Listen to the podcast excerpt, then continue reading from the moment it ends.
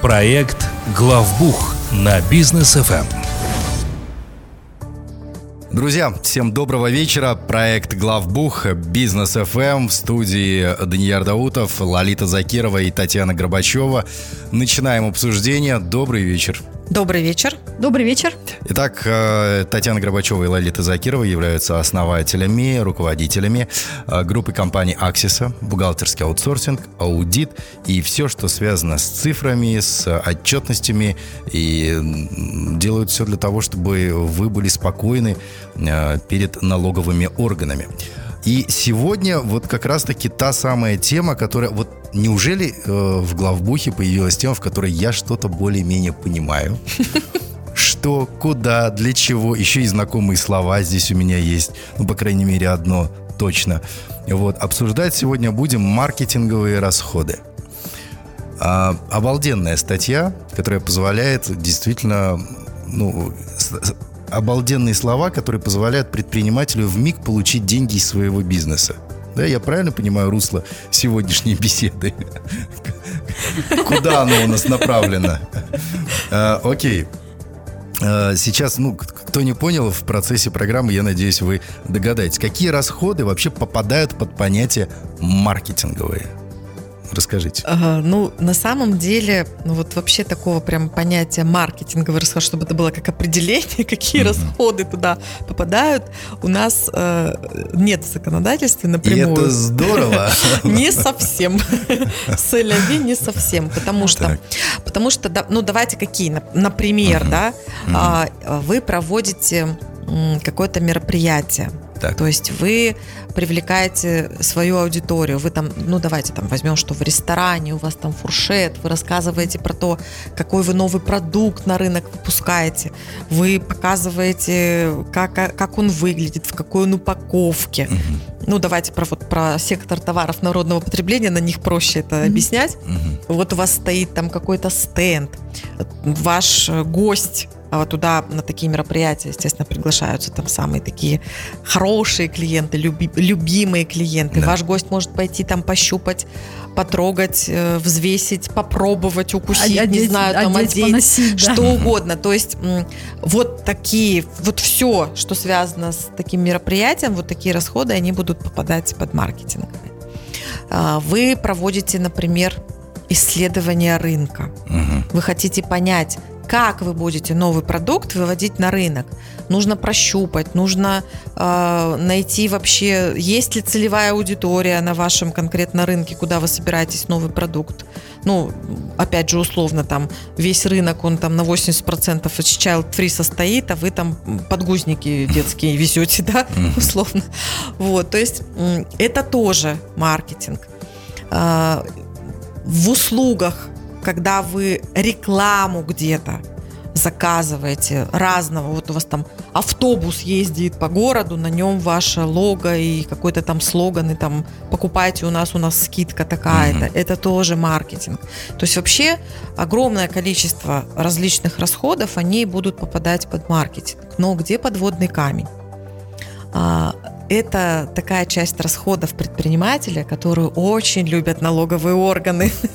У нас даже в декларации по корпоративному подоходному налогу, это те налогоплательщики, которые на общеустановленном режиме, они при заполнении декларации должны отдельной строчкой показать такие расходы. Mm. И, конечно И же... Больше добавлю не только маркетинга, отдельно маркетинг, маркетинга, отдельно рекламные. Да, а, да, да, да. Даже, даже так. То есть это так. для налоговых органов не одно и то же? Это, это не одно и тоже, и, и это я называю красной тряпкой, потому что туда пойдут смотреть, внимательно уточнять и спрашивать и проверять в первую очередь, однозначно.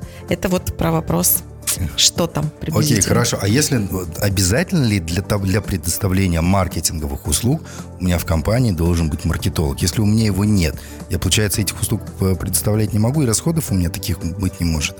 Ну, здесь идут, э, здесь мы говорим про расходы, не то, что как бы маркетолог сидит, а именно люди, которые занимаются или исследованием рынка, или продвижением продукции. Угу. Но, в принципе, как бы вот теоретически, может и не быть специальных людей, именно называемых маркетологами, но должны быть, а, ну, должен быть кто-то, кто эти вещи, кто этими вещами в компании занимается. Но это на самом деле, наверное, мы говорим больше не про маркетинг, а про то, как то есть какие расходы все-таки будут классифицироваться у нас как маркетинговые или ну, рекламные, угу. и, э, в общем-то, что, что, же, что же с ними делать именно для целей а, корпоративной декларации по корпоративному подоходному налогу и какие подводные камни для предпринимателя.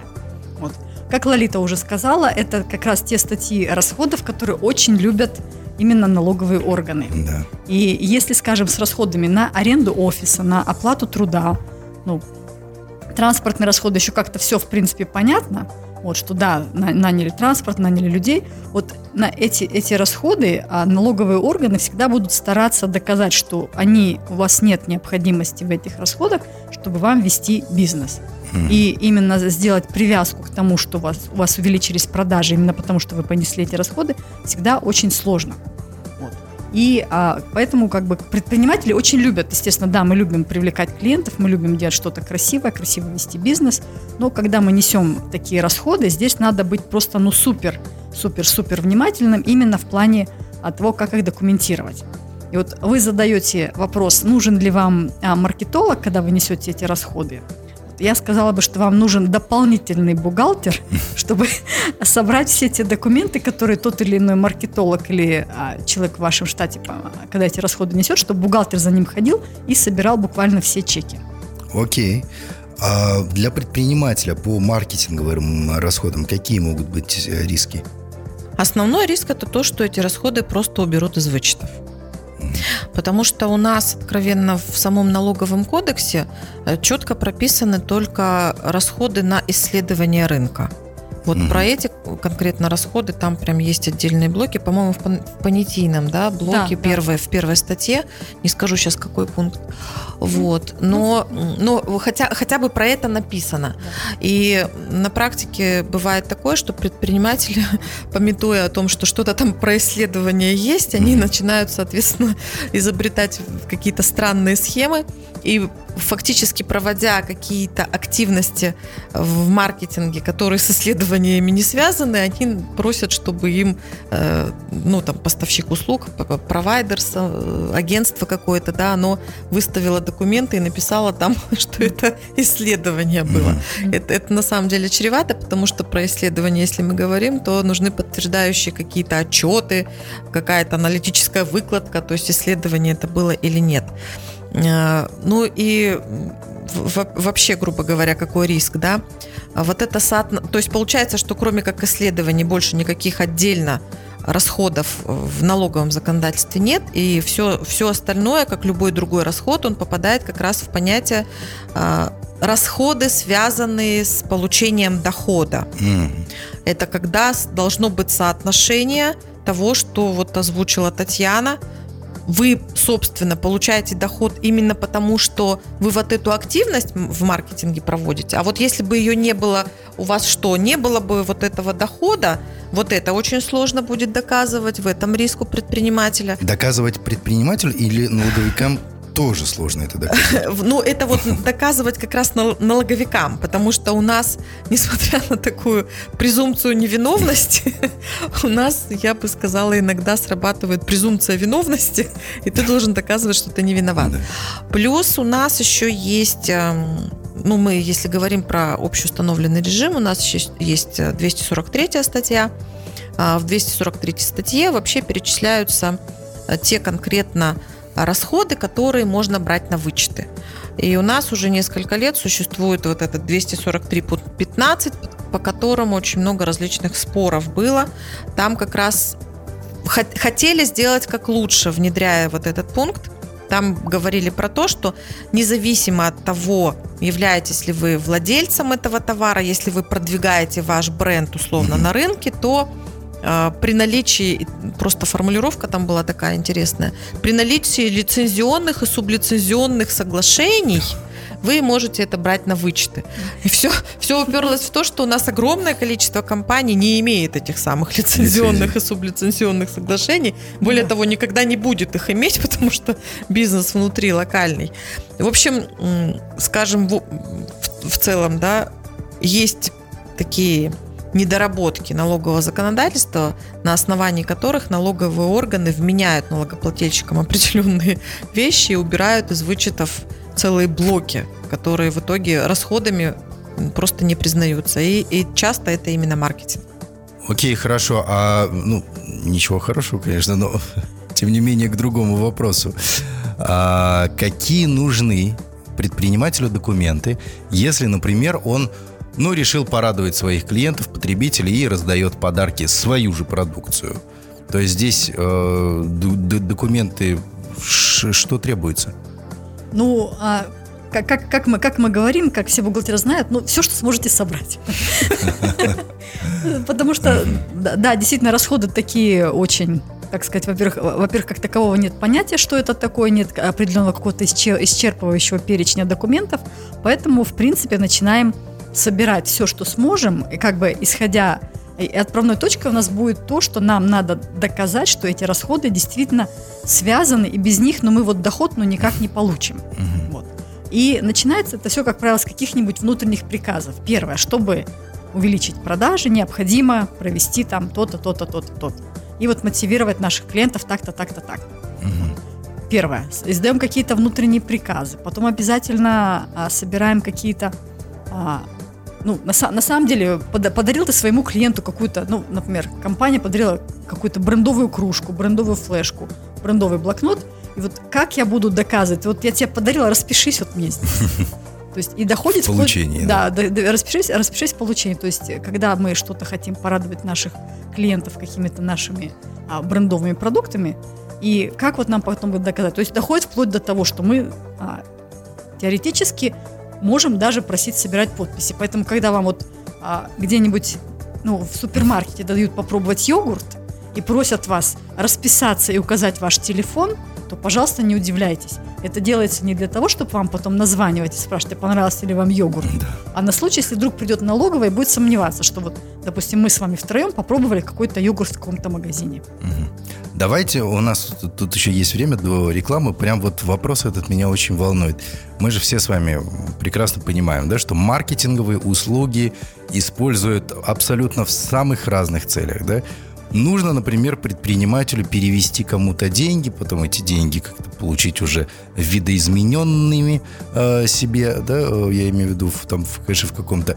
И э, мне там друг, которому я перекидываю деньги, который должен мне что-то э, потом снять, он говорит, как это оформлять? Я ему говорю, как маркетинговые услуги. Пусть потом докажут, что ты мне не посоветовал сделать логотип красным.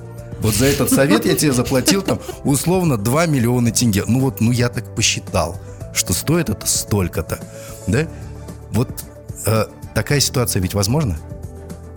Ну, я, я бы это уже назвала не ситуация, наверное, схемой. Не, ну... это, это, вот, это, вот, это, вот это как раз именно тот ход мысли, почему налоговые очень любят эти расходы, угу. почему они их смотрят очень, очень, очень, очень тщательно. И если они что-то не понимают, они, конечно, уберут с вычетов. Ну, это, это еще полбеды, а, потому что на что еще мы должны точно обращать внимание? А, у нас а, вообще вот маркетинговые услуги, они не, не очень хорошо дружат с ОКЭДом.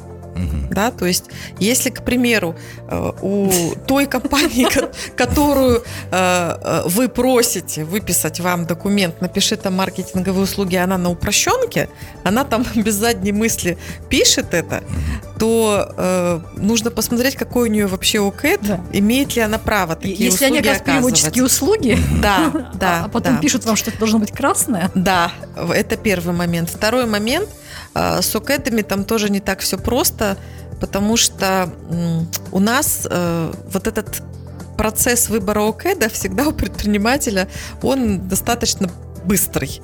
А, в ОКЭДе в описании видов деятельности, а я напоминаю, что это вид деятельности, его нужно выбрать, задекларировать и зарегистрировать в определенном порядке. А, в описании там на самом деле написано достаточно много. Но обычно предприниматель читает первые три слова, говорит, да, все подходит и конец. А если вдруг там э, оказывается на какой-нибудь там седьмой строчке где-то в описании этого УКЭДа оказание консультаций по маркетингу. Угу. а предприниматель выбрал упрощенный режим, Так. то это уже нарушение. Потому что все, что консультации, ты уже не можешь на упрощенке оказывать. Поэтому вот с такими вещами нужно осторожными быть. У меня еще один вопрос есть сразу. Я, я прям новый, Ге- но- Генератор вопросов. новый- Я, я генератор схем, наверное, по-другому. У меня еще одна схема в голове появилась. Кстати, э, дисклеймер для налоговых служб. Я это не использую. Это просто... Офици- Официально заявляю. Да, официально заявляю. Это просто плод моей фантазии сейчас в эфире. После рекламы обязательно задам вопрос. Проект «Главбух» на бизнес Эм. ФМ. Итак, мы возвращаемся в студию. Очень интересная тема у нас сегодня маркетинговые расходы, как налоговые органы относятся к этой статье расходов бизнеса, как, какое внимание они уделяют этому. А, ну вот мы тут говорим маркетинговые, маркетинговые, а если я это назову по-другому? Разработка креативного решения. Вот попробуйте доказать, что это вот не услуга, которая стоит 2 миллиона тенге, и я ее кому-то там отправил.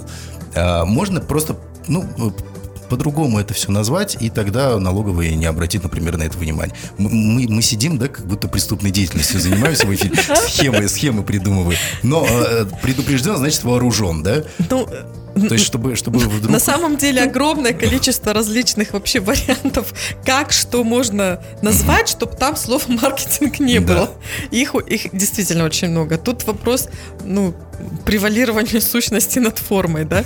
Что за этим, собственно, стоит? Потому что всегда, если мы говорим про услуги, вообще про любые услуги, тут неважно, реклама, маркетинг, мы всегда должны иметь какие-то доказательства, что эта услуга была оказана. Особенно если сумма большая, особенно если компания на общеустановленном режиме, особенно если эта компания берет эти расходы на вычеты. Мы должны показать любому проверяющему органу, что да, действительно мы получили услугу.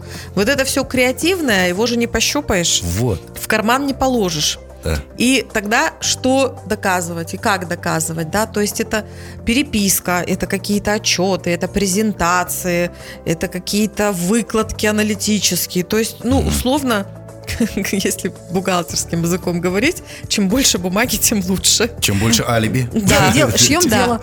Да, то есть собираем все, что есть. Ну, мы, конечно, сейчас, вот, да, упаси Господь, чтобы налоговые органы, которые нас слушают, а я знаю, что нас слушают, чтобы не воспринимали это как руководство каким-то да. там, да, каким-то непонятным Наша схемам. задача в- исключительно обезопасить наших слушателей, предпринимателей, что не занимайтесь ерундой. Да, Потому что в налоговой тоже сидят, извините, далеко Ум- не, не умные люди, люди. да. Да. Умные люди, на самом деле, да. И мы сейчас говорим, конечно, про абсолютно нормальный легальный бизнес, и мы говорим про отстаивание той точки зрения, которая есть у бизнеса. И я действительно, провож- проводя какие-то э, активности в маркетинге, я, естественно, ожидаю, что у меня будет от этого приток клиентов, что мой продукт будет более узнаваемым, что мы повышаем лояльность. Мгм. Там в маркетинге огромное количество терминов, тоже таких интересных. Это нам, бухгалтерам, кажется, что там что-то прям такое страшное. Ну, понятно, что везде своя специфика, но с услугами с ними всегда очень сложно вот эту доказательную базу выстраивать. Есть такое. Окей, хорошо, понятно. А, так, мы поговорили э, вот как раз-таки до обсуждения всех вот этих вот э, маркетинговых схем и махинаций. Мы обсуждали тему э, необходимости документов, если вдруг э, наша компания раздает подарки клиентам. Да, то есть как это все оформлять. А вот если мы проводим, например, промо-акцию, промоутер предлагает мою продукцию в магазине, да, мы видим в супермаркетах часто стоят вот эти вот стенды такие из ПВХ. Стоит девочка там в зеленом костюмчике и предлагает там что-то попробовать, колбаску или йогурт. Да? Вот это как оформляется для налоговых? Ну да, вот как раз йогурт, который Татьяна описывала. А, Ну, смотрите, как оформляется. Тут зависит от того, какую компания вообще у себя выбирает э, программу маркетинга. Либо она все реализует сама, а, тогда мы говорим о том, что нам этих промоутеров нужно нанять. Но чаще, если честно, это не сотрудники в штате. Это все-таки люди, которые работают на таких вот временных контрактах, выполняя определенный вид работы. А, Естественно, мы должны за них платить налоги. Для определенных компаний мы должны еще и посмотреть на то, а сколько лет этим промоутерам. Потому что, э, допустим, компании, которые занимаются там реализацией табачной, алкогольной продукции, они еще и отслеживают, чтобы эти люди, они были старше 21 года, например. Угу. Вот. И дальше процесс то, как они получают эту продукцию. У нас есть определенные правила в налоговом законодательстве, как мы, собственно, оформляем э, расходование такой продукции, потому что это наш продукт, это не оплата кому-то. То есть наш йогурт съел кто-то, угу. и нам не заплатил за этот йогурт, простыми словами. Но при этом йогурта на складе больше нет. Естественно, его тоже нужно как-то списать. И вот такие расходы, они тоже попадут, в общем-то, в наши маркетинговые расходы, потому что это для конкретных акций. У нас э, должна быть маркетинговая политика, вообще-то, для того, чтобы проводить такие активности, потому что это тоже выстраивание защитной базы для нашей компании, если у нас там достаточно существенные суммы проводятся. А, там составляется сама программа, потом составляется отчет, там будет обязательно, наверное, супервайзер, который за этими девочками будет следить и смотреть, не слопала ли она там три коробки йогуртов, пока стояла два часа. То есть такие вещи тоже случаются. Я, ну как, понятно, что я утрирую, просто на практике это, поверьте мне, происходит, когда человеку дается что-то э, бесплатное, да то оно потом, ну, хорошо, если съест этот йогурт наш потенциальный потребитель. В этом, собственно, и цель. А не окажется ситуация, что там эта девочка-промоутер чего-то нам, нам в отчете написала, а вот эти три коробки она там своему знакомому на оптовку отправила, понимаете? Угу. Вот за этим тоже нужно следить. Э, потом бывают э, такие у компании решения, когда она привлекает агентство.